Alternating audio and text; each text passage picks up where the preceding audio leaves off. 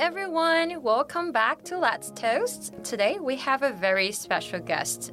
I know it's kind of cliche every single time when I say it's a special guest, but this time we have a real slashie here. So she is an, a translator, an interpreter, a content writer, a teacher, and also a movie critic.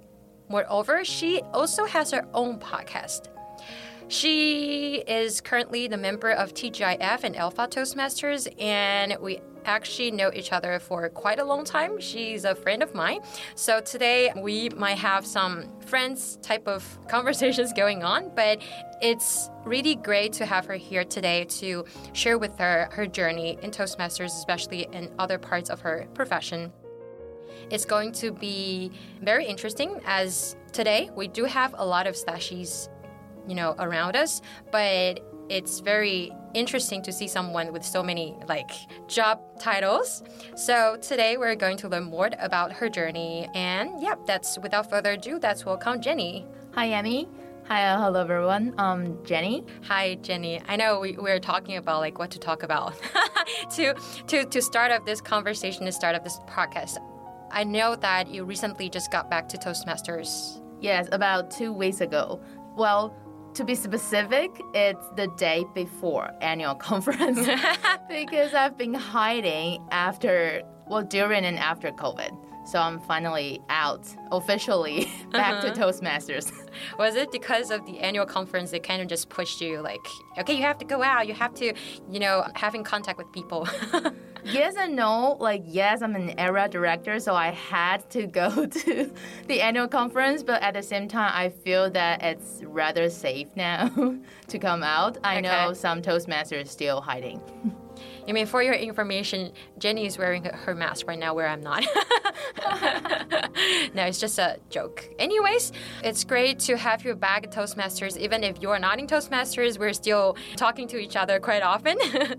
I guess here our audience will be really interested and also curious about your slashie experience, especially when you have like how many titles? One, two, three, four, five titles plus a podcast, right?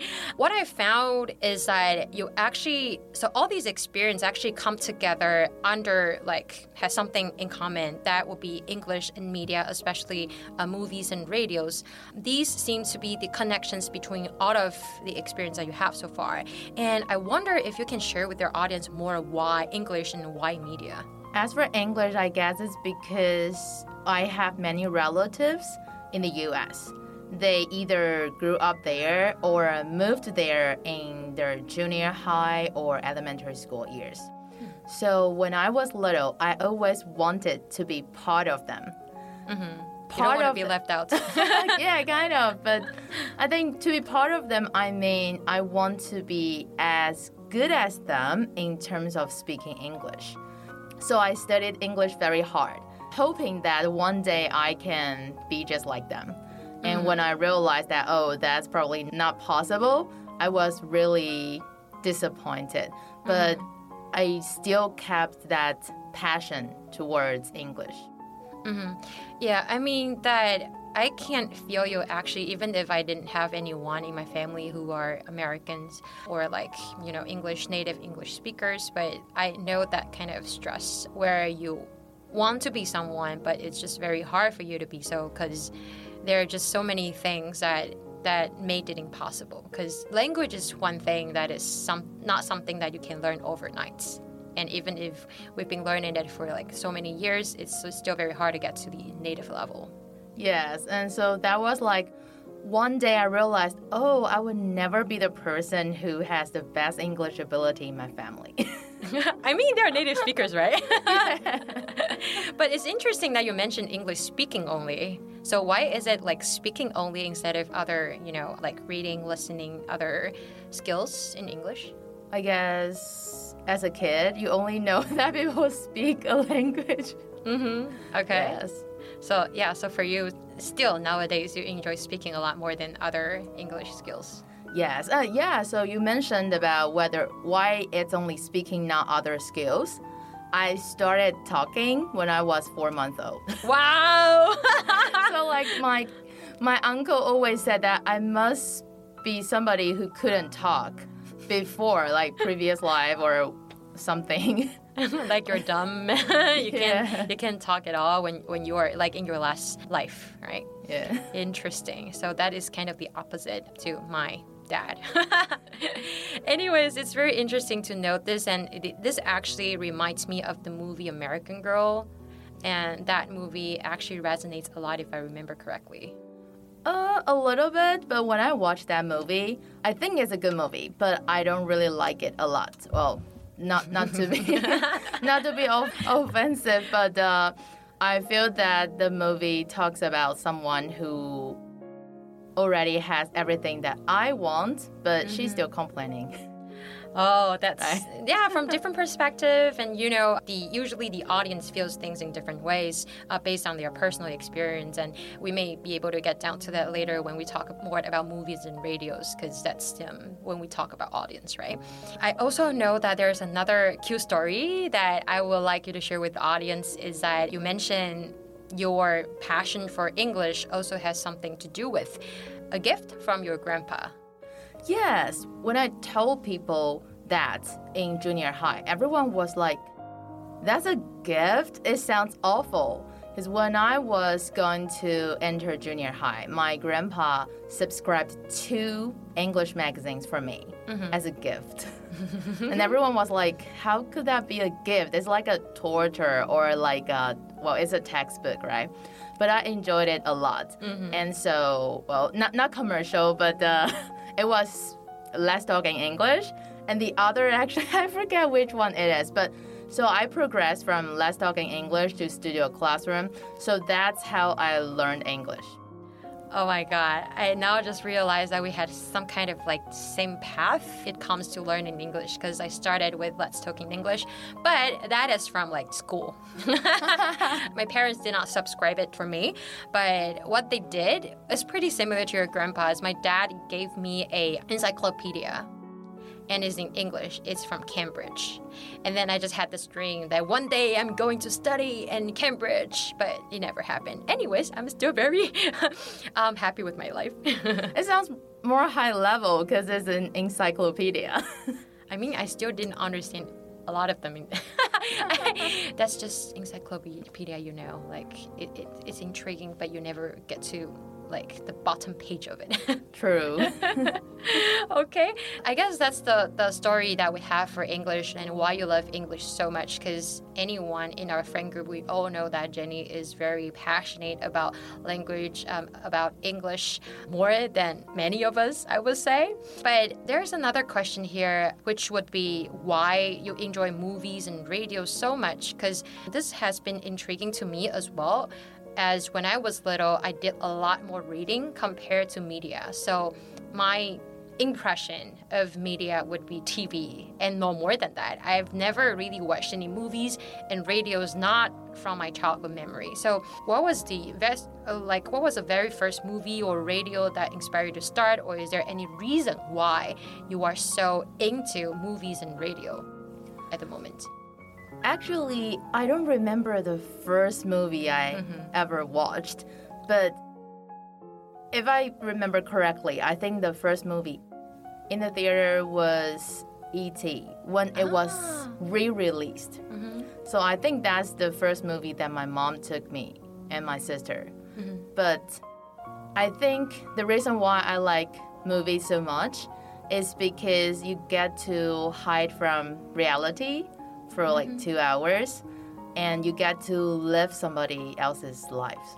I mean, I'm a person who basically has dreams every day.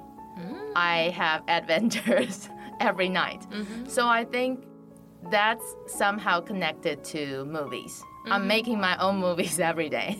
Mm, that's interesting because I actually am that kind of person as well. I ha- have dreams every day, and you have adventures. And my dreams are like, so I would have in my dreams, I would have my friends, like people that I know, but the personalities kind of swapped out. So um, Jenny, maybe I will see you in my dream, but you have the basically there's another soul living in you and it's you're not acting like jenny Like horror.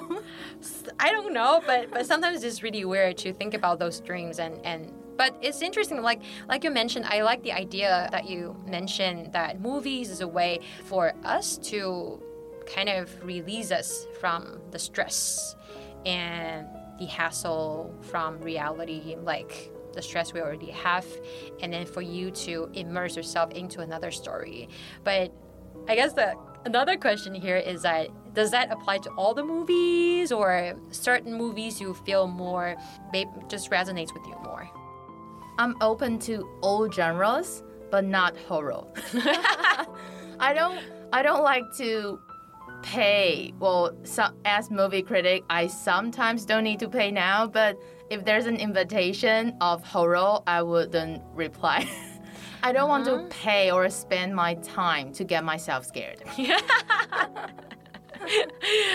now we're the like I am the opposite. I like horror movies because that's a way for me to get myself out of reality. I am the opposite. I don't like you know those regular movies, but horror movies for me, you know, for, from your per, movie critic sort of per, perspective, now I'm giving you some ideas from someone who enjoys horror movie. I mean, sort of like adrenaline, you know, when, you watch horror movies, you have that adrenaline, and then after that you feel released. So it's kind of like i like the relaxed kind of feeling after watching horror movies.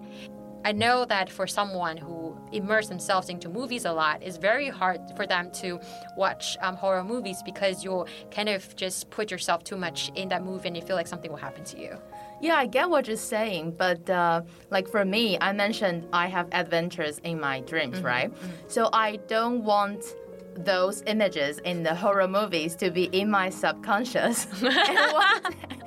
like when I'm dreaming, they will come out. Like usually my adventures would be like being chased by dinosaurs or trying to figure out how to get out of the maze. Ooh. I don't want to be haunted. trying to get out of the haunted house. yeah, no, that's too scary. Oh, that's interesting. Like you know, getting out of the maze, and then maybe one day you have like a dream about escape room, how to escape like a space. yeah. Oh my god, that's interesting. Okay, and now you should not be a movie critic. You should be something who makes movie. That's someone, not something. that's what some of my friends would say. But yeah, imagination. Yes, is your gift. All right, that's about movie. And what about radio? Yeah, also, I don't remember the first radio I listened to, but I guess it's probably related to how I learned how to read. Mm-hmm. When I was four, my mom bought a set of audiobooks and I would listen to the tape. Well, it was tape back then. Mm-hmm. We're like old tapes. Yeah. so I would listen to the tapes and learn how to read by reading the books, right? Mm-hmm. So I guess I'm always an auditory learner. I will learn from the sound of it. Mm-hmm. So when I read books, I need to read it to myself. Mm-hmm. And the radio in my home is always on. So mm-hmm. I guess all these combined helped me love this industry in general. Mm-hmm, mm-hmm. So for you, it's more about listening and speaking, and that's the reason why you focus on this skill of English. Yes. The most. And then you also, it's interesting also to know that your parents or your mom always had the radio on because that's not in my childhood memory. So that I guess that's a that's a reason why uh, you're so into radio. That's yeah, I guess that's that's very interesting to know. Yeah, I'm always surrounded by sounds, I guess. Yeah, for me, it's always words, words, and reading. so I hate library. You know, I I can't stand quietness. really? So when, whenever you study, you you cannot study in libraries. No, I will put the the music on. Okay. Huh. With lyrics. Huh. So if it's a song that I don't know how to sing, I would just do my things. But if oh this song I want to sing, then I will stop my work and then sing for three minutes. it's okay. It's just three minutes for me. It's ten minutes.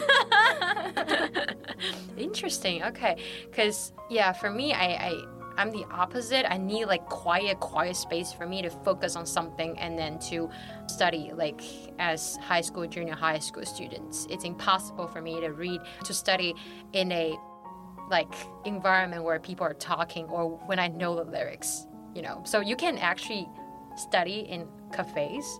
So you know, at my home, it would be like uh, I will play the music, I will read the book, maybe the TV's on. there's a there's a lot of noise. Cafes are okay, but I don't like it because I can't play my music out. ah, okay, okay, okay, okay. For me, it's like when I'm at cafes, I always, you know, I mean, other people's conversations always kind of affect me. I'm listening to what they're talking about, you know, gossiping and stuff like that. but yeah, it's it's interesting to know uh, the reason why media matters so much to you, especially movies and radio.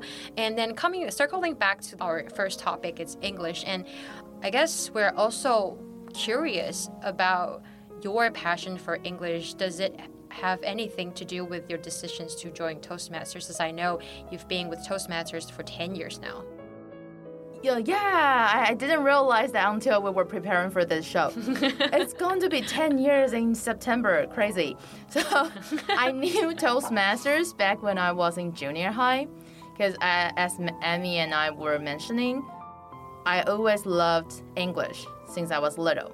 But the first year in junior high, the English teacher we had, uh, she was the type of typical English teacher. Uh, it sounds bad because I, I, believe there are good teachers out there, but like she would force. So us, she's not good.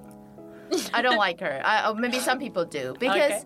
when we had her, the our scores were actually higher. Mm. So she's that kind of teacher who would help you with your English grades. Mm-hmm. But me, I I always loved English, but I struggled in her class because like just take vocabulary, for example, mm-hmm. you need to memorize the word itself and the KK. Mm, the phonics. Yeah, the phonics. And if you get it wrong with the phonics, you don't get any points from that vocabulary. And I would just retake the test again and again and with the same scores. Because I don't care. I was like, I know how to pronounce it and I know how to read KK, mm-hmm. the phonetics. But I just don't want to memorize it. Mm-hmm. And thankfully, we changed to another teacher mm-hmm. the second year.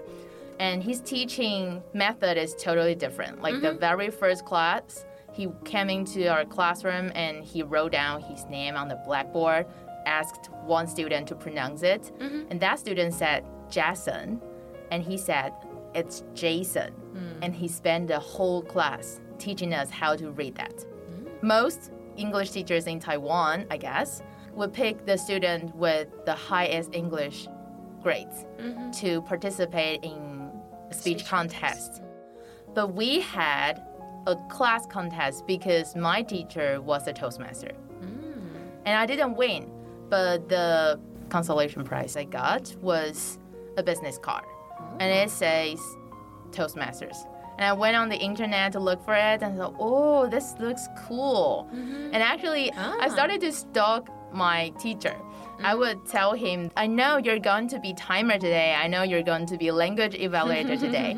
so I knew all about Toastmasters back in junior high, but you have to be 18 to join Toastmasters. Oh, yeah, that's true. But I guess most of our audience are, you know, above 18, so it's not going to be hard for. I know, like right now, we do have some clubs at um, junior high, high schools that's led by teachers. So that's thing something that kids, if under 18, that I can try.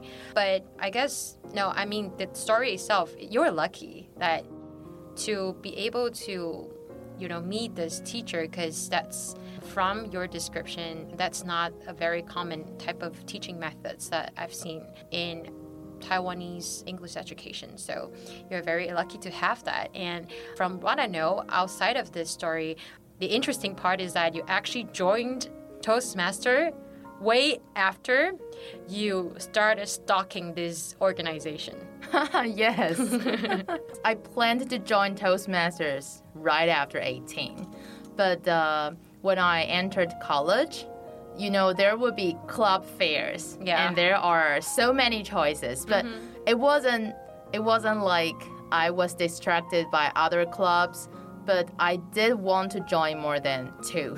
I wanted to join Toastmasters, Go Club, and Sign Language Club. Mm-hmm. But I just couldn't find the booth of Toastmasters for like three years. So until when Three I years. yeah, three years, I don't know. They they probably always got the bad draw. Like the booth is always in a bad position. But only until I had a friend who's already a Toastmaster when I was in senior mm-hmm. senior year. So I just asked her, mm-hmm. "When's your meeting?" And I just joined. Mm-hmm. So I never went to a booth. so at the end of the day, you still didn't find a booth. yeah, I never, I, ne- I never saw how how a Toastmasters booth look like. Okay, interesting. But now you're celebrating your 10 years at Toastmasters, so that's amazing. yes, I feel like so old. yeah, so outside of Toastmasters, I know like language is we all know that language is a lifelong learning process and sometimes we'll feel stuck or feel like we hit the wall at some point because it's like the journey is so long and uh, has your passion for English changed at any point of your life and has that frustration ever stopped you from moving forward? I think the the first frustration that happened was the first year in junior high I mentioned. Uh-huh. and maybe after I got into grad school, because I never learned English for getting good grades. Yep. I tried so hard because I love it. Mm-hmm. And the reason why I tried to get into grad school of interpretation and translation was because I have so many friends who are interpreters or translators. And just like I mentioned, I have many relatives who are Americans, and they mentioned they think interpreting is difficult. So I was like, oh, so this is the chance that I can be the person in my family with the best English ability because they think this is so difficult. Because I'm pretty sure my Mandarin skill is probably better than them. Mm-hmm. And I got into grad school. But the thing is, either some of my classmates are English native s- speakers, or I have some classmates who are, according to the teachers, they are like, Near native. yeah, they're mm-hmm. near native. And for me, it's always, I tried very hard. And not until then did I realize that, oh, I actually put a lot of effort on making everything correct. Mm-hmm. But for some people, it's intuitive. Mm-hmm, yeah, so I think that's when the frustration came. Mm, but from my understanding, even if there are so many frustrations that you got from your peers, from your family also, it still never stopped you from moving forward with your passion for English. Yeah, I don't know why. Maybe there's something wrong about me. like, uh, I always tell people that I study English every day, even though it's only 30 minutes. But when people ask me why, I was like, I don't know. I think it just, once I a habit, I won't stop it. Uh-huh, uh-huh. So I feel like, well, maybe insisting on doing something is the only good part about me. So uh-huh. whenever I decide to do something, it would never stop. Ah, I mean, this has this really resonates with what we're going to talk about today. Is like we don't really need an audience to live our passion. This is your passion for English. This is your passion for so many things. So we know know that you actually combine all your passions in one. You know, radio or say podcast nowadays about movies, and then you do it in English. So that is sort of the things that I found found really intriguing that you basically put all your passions together and then nothing has ever stopped you from doing it because I know the podcast itself has been 8 years now since you first started. Yes, I think, well, radio still exists. radio will never die. but I think it's because when I first found out that, oh, there's something that I can combine all my passions together, it feels so good. Mm-hmm. And I first learned about podcasts when I was an exchange student in the US.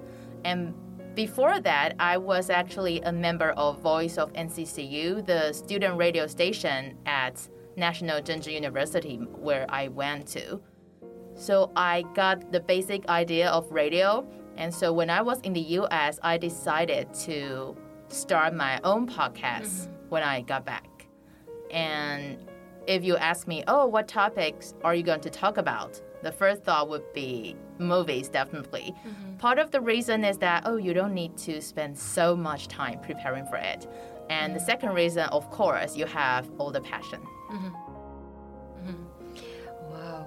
I mean, you can, it started way before it like started, I would say, back at your college years. And then later on, you just put it into practice, you actually make it happen. It's very it's very intriguing indeed because I know for a lot of people it's for them it's just too overwhelming to think about how to put their passions together and how to continue to do that as you mentioned make it a habit and then just keep on doing it. So I guess essentially it's more about your desire and your passion to for this for, for English, for movie, for podcast, and your desire to share. So for you, it never really matters if there's a huge audience, right? Uh, yes, I guess it's because I like talking. Well, well, if you like talking, you still need audience. but I think one is enough. like if there's no one, you still feel pathetic. pathetic, not lonely. pathetic, like oh, oh my god, nobody's still listening to me. But as long as there's one, I think we should make the show for that person because mm-hmm. oh, somebody's waiting for your show, somebody's looking forward to what you're going to share. I think that's a very strong motivation for. Mm-hmm. Like uh, like uh, show producers mm-hmm. or content creators to continue. Mm, I, I do agree with this. I also love how you put it that even if it's just one person listening to your production or watching your production, whatever media it is, you should still be doing it because you have an audience who is looking forward to the next production that you have. But I know there are actually a lot of people out there, I believe many of our audience can relate to that pretty well is that even in Toastmasters, there are a lot of people who would judge their own performance by the reactions from the audience and the number of audience. And in some cases, this is how um, people improve, I know, but while in other cases, this can be like a big stressor that stops people from moving forward. So I guess here I, I would like to ask if you have any advice for those who constantly found themselves in this situation. I think as long as you're 100% sure this is something you like, mm-hmm. you will not be affected by the voices. Because when I first decided to write movie critics, I actually only put it on my Facebook, like my mm-hmm. own own place, so only my friends could see it. And one day, some friends, like more than one, and they're probably not mutual mm-hmm. friends, mm-hmm. they all told me that, oh, I think you can start a blog.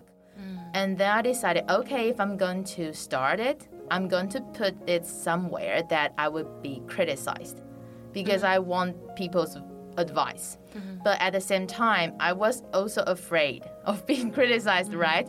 But I think as long as I'm, I know this is something I love and I pay a lot of attention making sure it's good, people wouldn't criticize you for no reason, even yeah. in this world. Now mm-hmm. that there are so many trolls out there, because I once encountered a troll because that person didn't like people saying one movie is related to feminism. Mm-hmm. And I just mentioned that word mm-hmm. in it.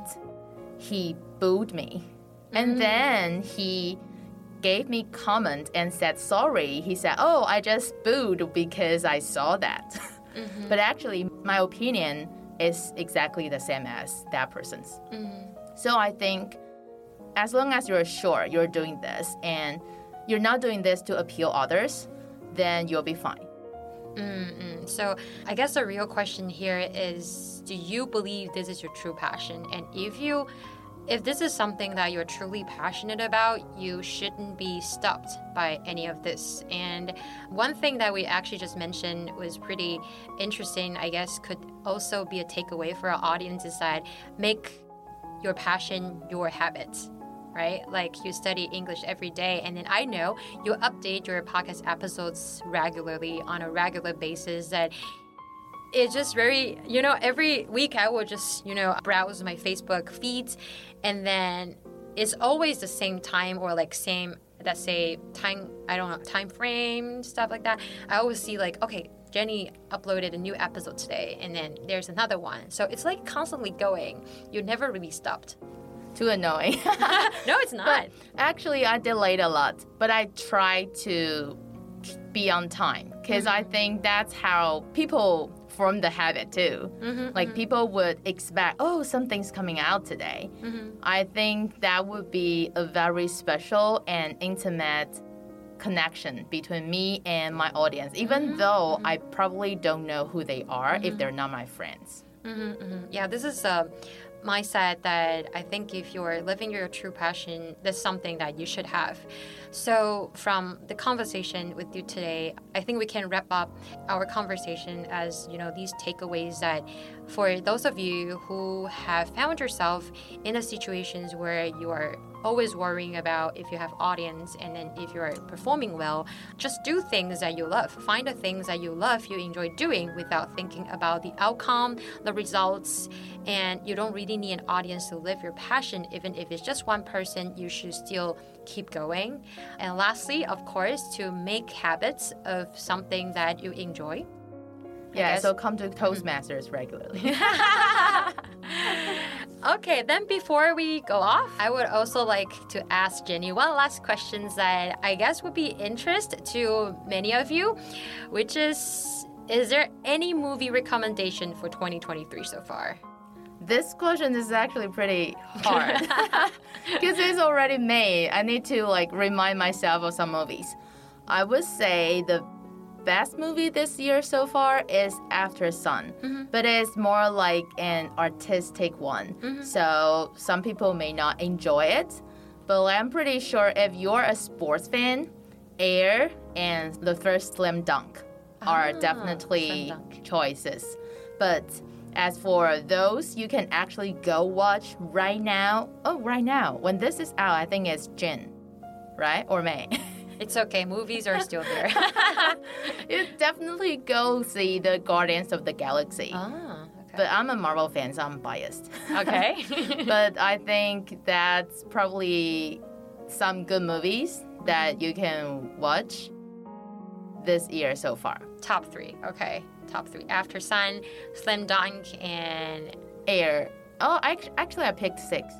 Yeah, so Aftersun, Air, the first Slam Dunk, Dungeons and Dragons, if you like games, mm-hmm. you can go watch it. And as I mentioned, the Guardians of the Galaxy. Yep. And yep. I've seen an Iranian movie recently, mm-hmm. The Leila's Brother. It's mm-hmm. also pretty good. If you're interested in learning something about Muslim culture. Mm-hmm. So everyone. This is the free bonus from our uh, from Jenny today. So if you don't know, if you've never read her movie critics, you've never listened to her podcast. Actually, her podcast name is Ring String. That's something, something that's you know uh, for all of you who are interested in movies and who don't know where to take your dates. Uh, you don't you don't know what movies to watch. These are some movies that you can start off, and there's actually a pretty good bonus for today's episode. And at the end of the episode, I would also like Jenny to promote some Toastmasters events and from her clubs. I'm a dual member of Alpha Toastmasters and TGIF Christian Toastmasters. So Alpha meets every first and third Wednesday night. And TGIF meets every first and third Friday nights. So if you're free on these days, feel free to come visit us. Come visit us and you can see Jenny in person and also also, you know, hear more about her journey either in English and movies. She talked actually talked a, lot about that in her speeches. Yep, so that will basically be the end of today's episode. It's very great to have Jenny here today. And then for all the information about our clubs, meeting time, etc., we'll all put that down in the podcast introduction, podcast uh, description. So feel free to join us if you want. And that's today's episode. I will see you next time. 拜拜。